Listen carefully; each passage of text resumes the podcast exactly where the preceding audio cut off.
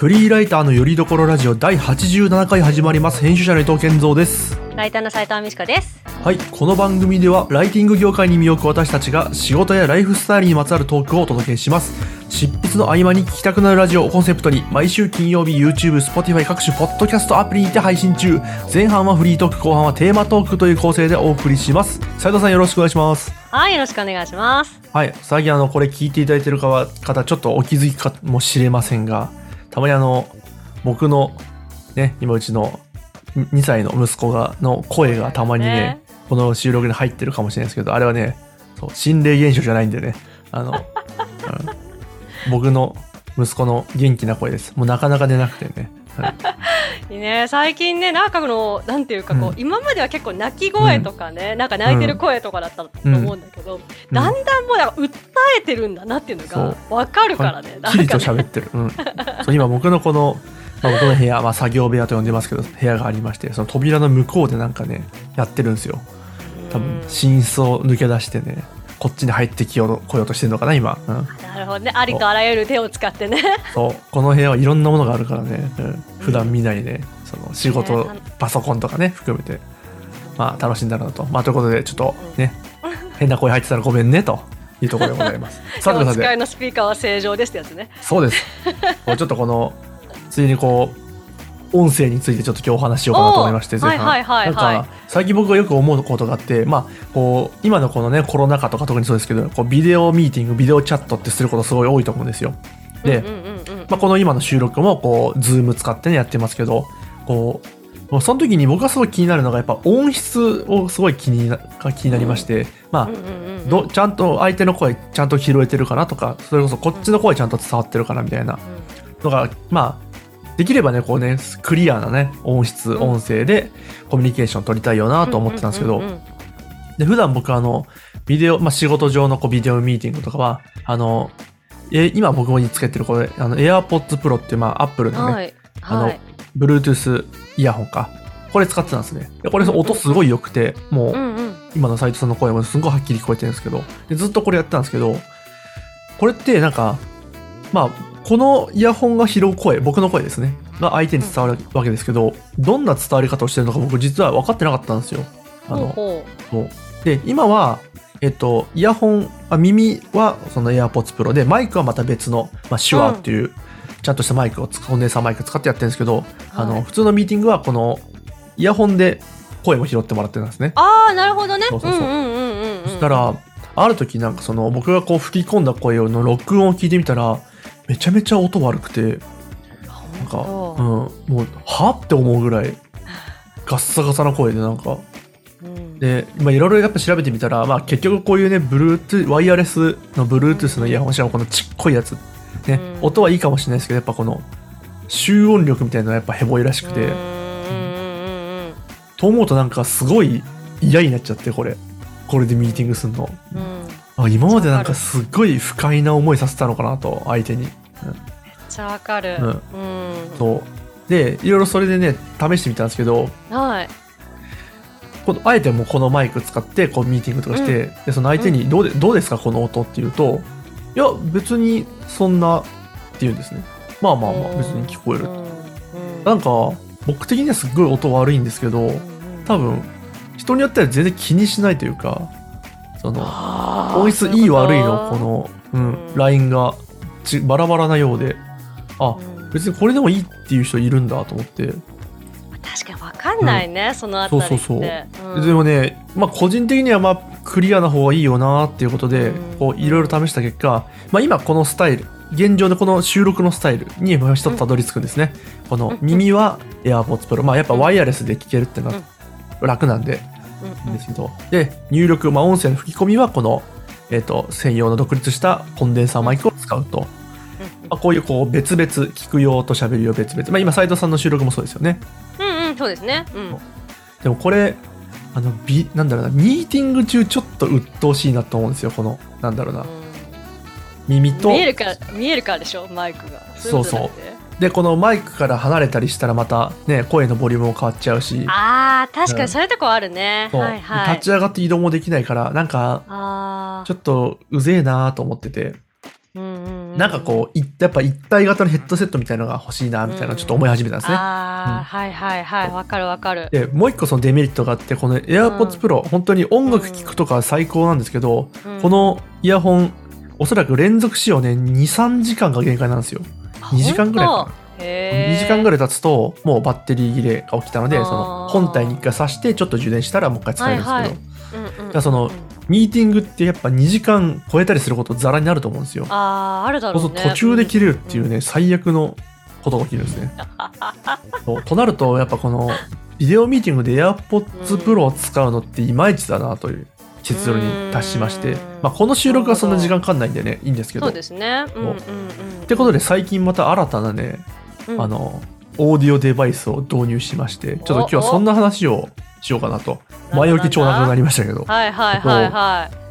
骨伝導イヤホンを導入しまして。うん、おおはいはいはいなんかちょっとその辺詳しい人は知ってるかなと思うんですけどショックスというメーカーのうん、うん聞いたことある。うん。そう骨伝導ワイヤレス、うまあ、ヘッドセットというかイヤホンかなうんうん結構高いんですけどそれが、うんうんうんうん。それを導入してみましたところはいはい。最高ですねと、あ本うん当。なんかいろんな悩みがそれで一気に解消されてもうこれ、もうマジでビデオミーティング向きの機器だなとあそう。そうそうそうちょっとね、まあ、ちょっと今斉藤さんに画面越しで現物見てもらおうかなああそうですね見たい見たい。そう。もうね、すいませんね、これ、画面、こんな感じの、あの、ああ。耳にかけるやつなんですけど、はいはいはいはいはいはいはいはい骨伝導なんで耳塞がないで耳のなんか前で振動させて、うん、さらにこの、まあ、マイクがちょろんって伸びてるんですよここ。うんうんうん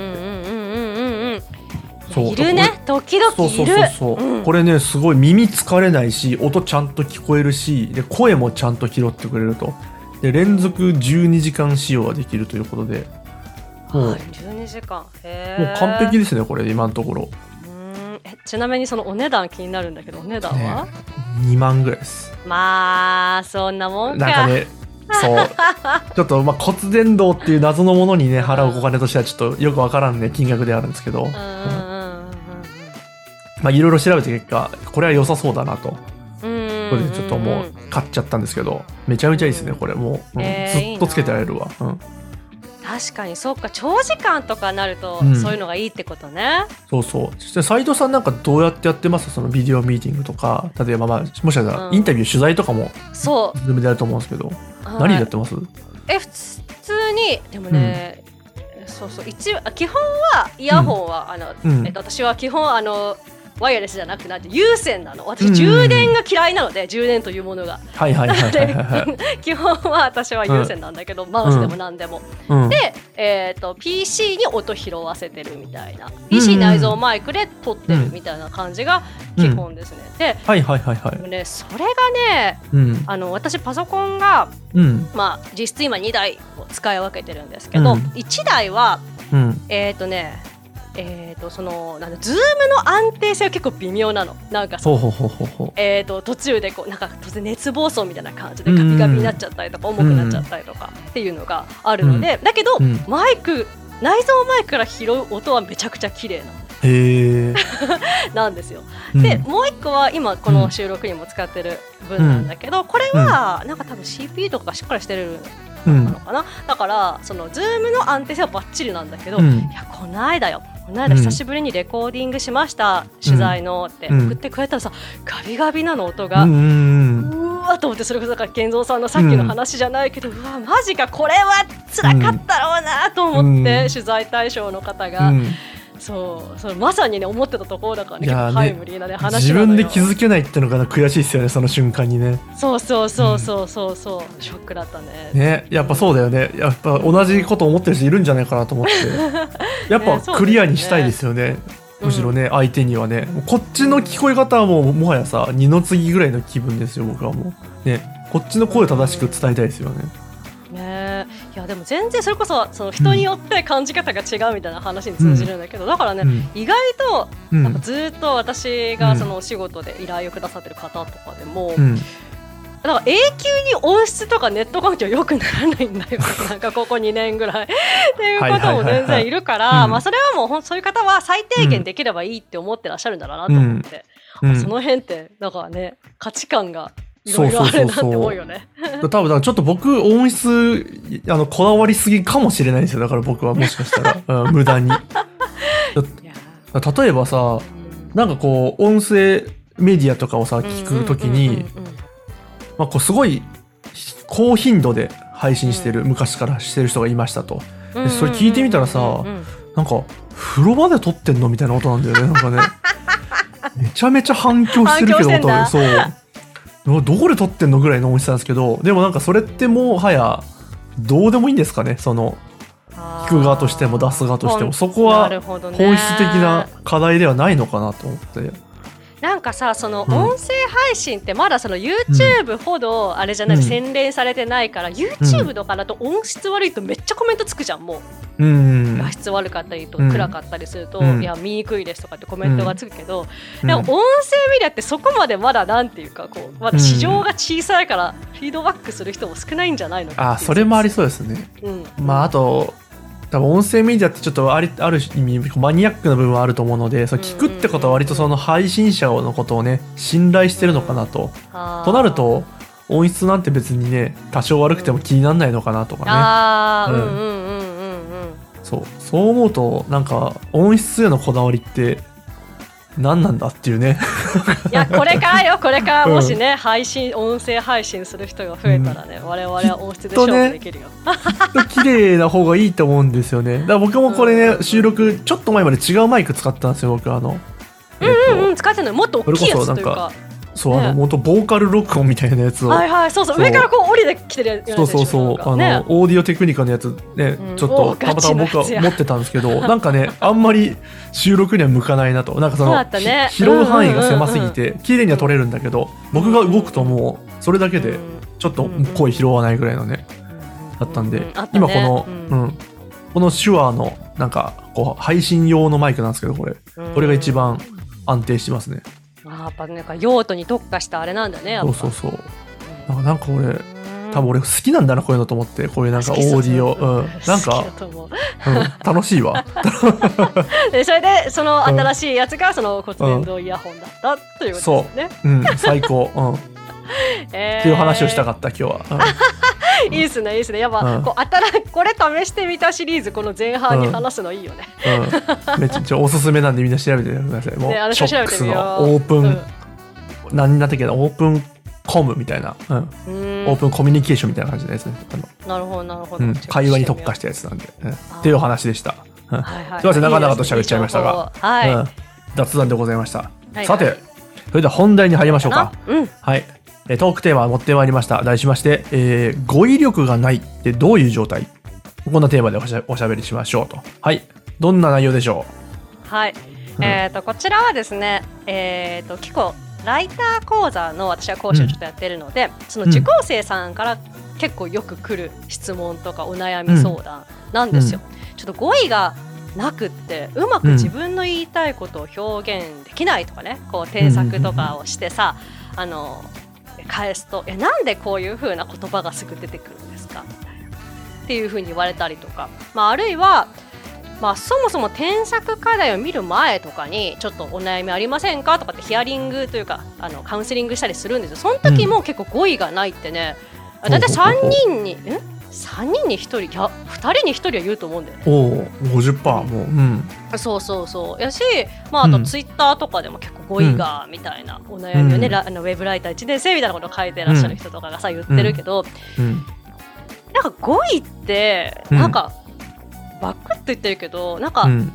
例えばさ一方でそのベテランの人が別にこう語彙は必要ないですみたいなことをさうん。言うベテランの方もいらっしゃったりするから、なんかそれって多分ね語彙の指すものがね人によっていろいろ違うんじゃないか説みたいなのもあって、はいはいはいはいはい。なんかえ結局語彙ってなんなんみたいな話をちょっとしてみようかなと思いましてうん持ってきました。なるほど、はい。なるほど。まあ、それがね、結局ね、語彙力がないという、どういう状態と、何がないのと。うん。など何何ができてない状態でそう。何がない状態なの？というところを、うんまあ分解してみようかなと、うん。ところですね。ああーいいですね、うん。いいですね。ううんんうん。はいはい。どんなパターンがありますねこれ。語彙がないって言い換えるとしたら。うーんなんかね大体は2つあると思ってて、うん。大体ね。で1つは、うん。えー、とさっきのライター講座の受講生さうんのうち、その、うん。添削課題が返した後に言ってるパターンね、なんで先生この言葉出てくるののパターンは、なんて言うんですかね。うまく引き出せてないのかな、なんかこう言い換え力というか、なんかこう、うん。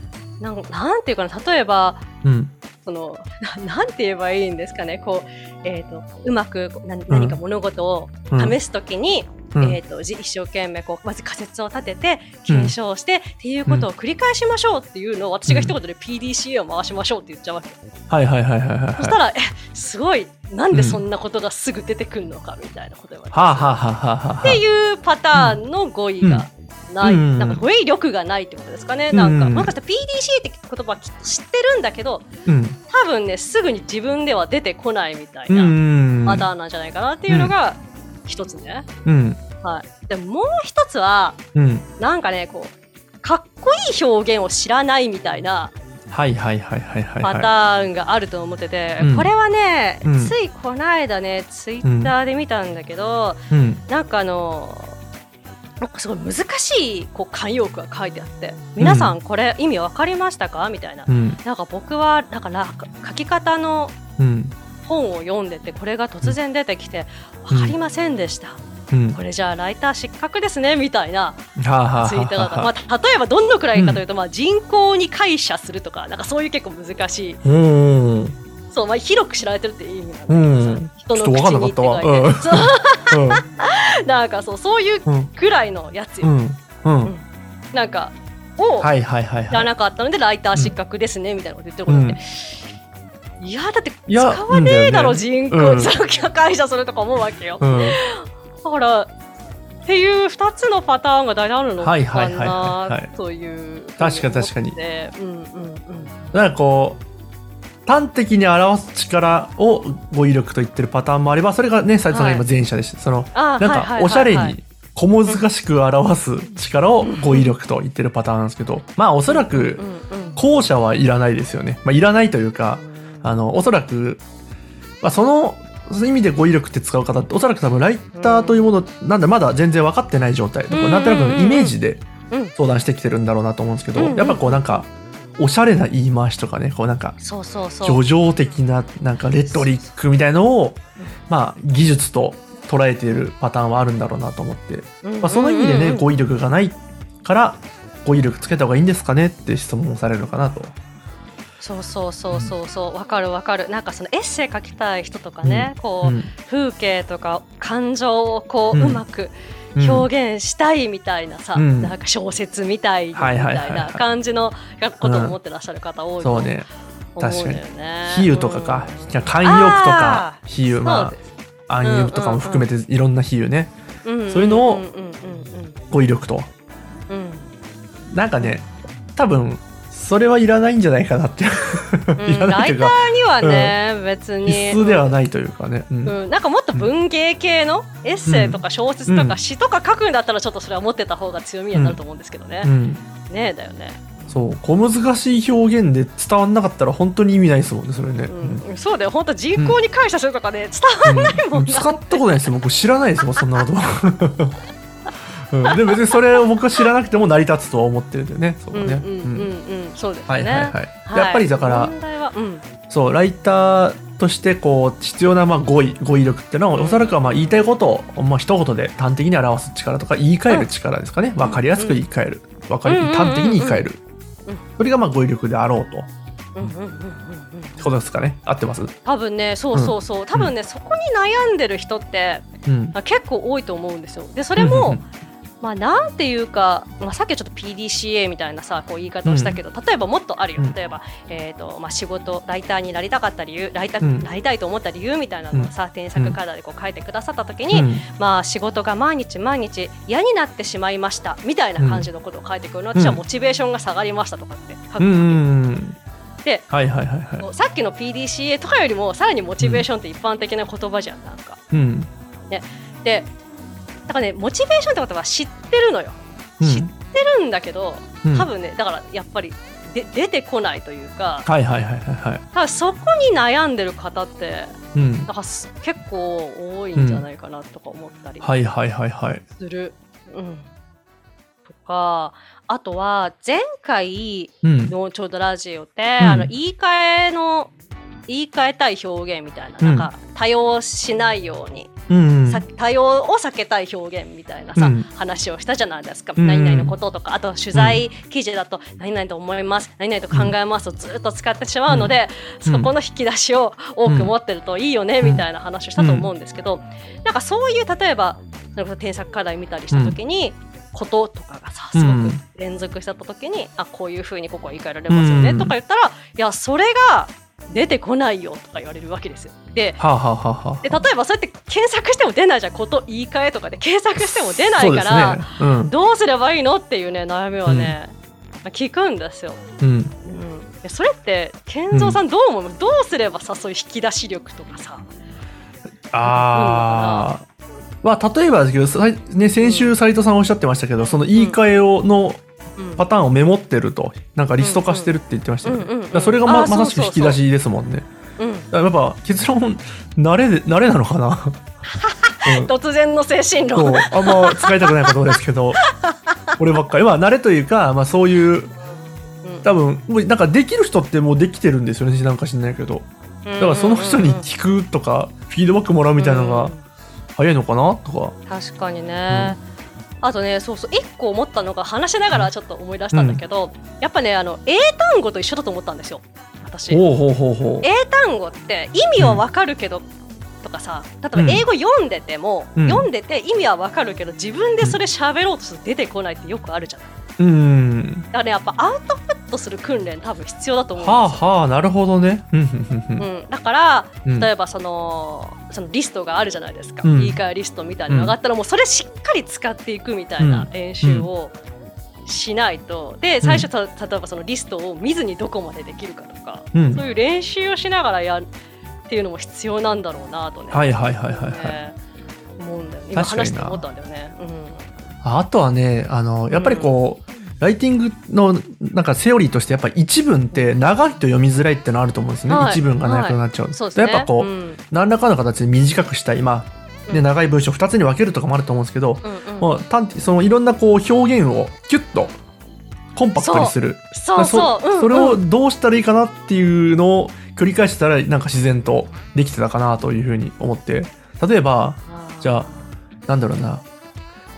なぜ語彙力が必要なのかについて説明しますみたいな一文あったとしたらまあはい。語彙力の重要性とかね。うん。ね。語彙力の必要性だね。語彙力が必要な理由みたいな。なぜ何々なのかとかななぜ何々なのかについてとかそういうごちゃごちゃしてないでうん。単語でパンってね。熟語でパンって言えたらいいよねと、うんああそれ重要な視点ですね、まずそこがないと多分ね、その言い換えようというかさ他の語彙で当て込めようというか、うん。思わないもんね。まずうん。はその、なぜなんとかなのだろうかということみたいなのがまずちょっと回りくどいよなってうん。うんいうのをまずトレーニングしなきゃいけないね。そう思えるようにねうん。意識して、うんじゃあその上でこう言い換えみたいなのを考えるときに、まあちょっとリストがあるとか、うん。まあ私結構ねあれ使ってるんですよね。あの連えっと連想語辞典ってネットであるの知ってますけど。あーなんか以前斉藤さんがおっしゃっててちょっと覗いたことあるなと。うん。そうそうそう。あれってなんか、うん。えっと、厳密な類義語より広いんだよね。なほうほうほうほうほう。あ、うん。なるほどね。そのイコールというよりはもう関連じゃないけどニアイコールぐらいまでそうそうそうそうそうなんですよ。だから普通に大きいとかで入れたら、うん、その拡大するとかまで入ってくるみたいな、うん、はあはあそういうことか。もう似合いコールとかじゃなく、うんうんうん、関連する。みたいな。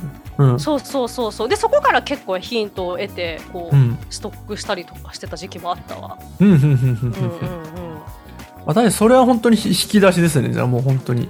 うん。うんうんうんうんやっぱりその引き出しもね瞬時に開けられないと開けられないとねいけないですよね、うんうんだから結局それも、あの英語と一緒で、うん。そそもそも単語数をたくさん持ってないといけないし、あとはうんうんそれをパッとアウトプットできる引き出し力というか、ちゃんと見つけて開けるうん。うん。うんようなきゃいけなくって、うん。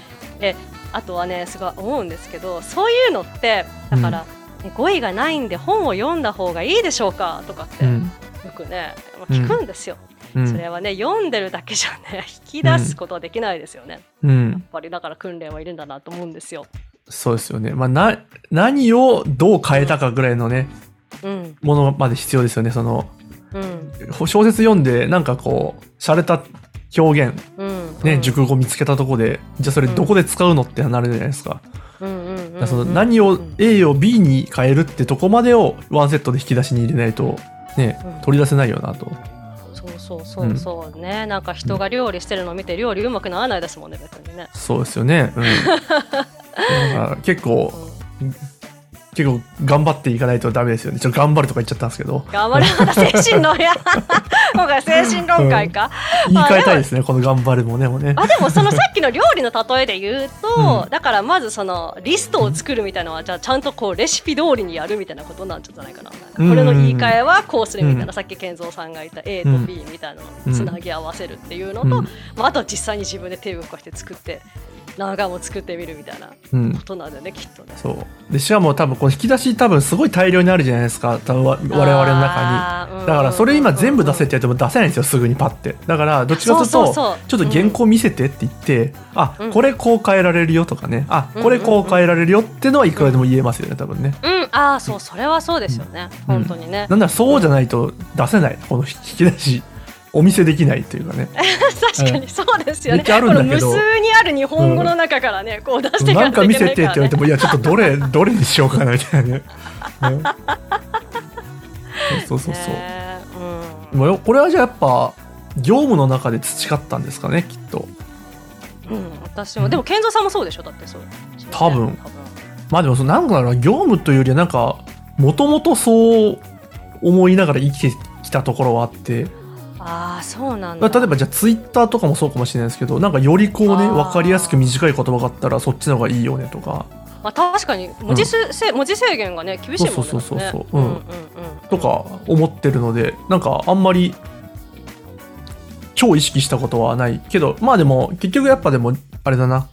業務の実務で磨いた感はありますね。だってうんうんうんうん僕がなんか大学生の頃に書いたなんか卒論とかの文章本当鼻くそみたいな書き方してたんで、うん、なんだこれみたいな、うん、だからまあ気づいたらレベルアップしてたんだなっていうところですね。ああ、なるほどね。いうんやでもそう考えるともう時数制限って結構なんかうんいい練習の場になるのかもね。そうかもしれないですね、ううんん私が思い出したのはあれだわこう国語の記述問題とかだったわなんか。あの四角のマスがいっぱいそうそうあるよそううそうなうんそうそうそうそう。なんかあれを思い出した。でうんもあれでは、あれではね多分私は鍛えようと思ってやったわけじゃないから。うんなんかあー身につかなかったかもしれないですけど、うんでもなんかできそうですよね。うん、なんだろうじゃあなんで何でやっぱ普通にやってて身についたとしか言えないですかねじゃあこれは。それは健三さんね。だから私は意識して身につけたもんあそっかそっか。うん。まあでも意識はしてたはずだなでも。その意識して、うん。まあ、意識してというかもうそういうものだとしてやってた感じですね、うん。うん。まあ、あとはだからさその語彙がないっていうことと、うん。その表現が回りくどいとか、うん。まあ、いわゆる情報量が情報が薄く見えちゃうっていうことの、うん。なんか関連性うん。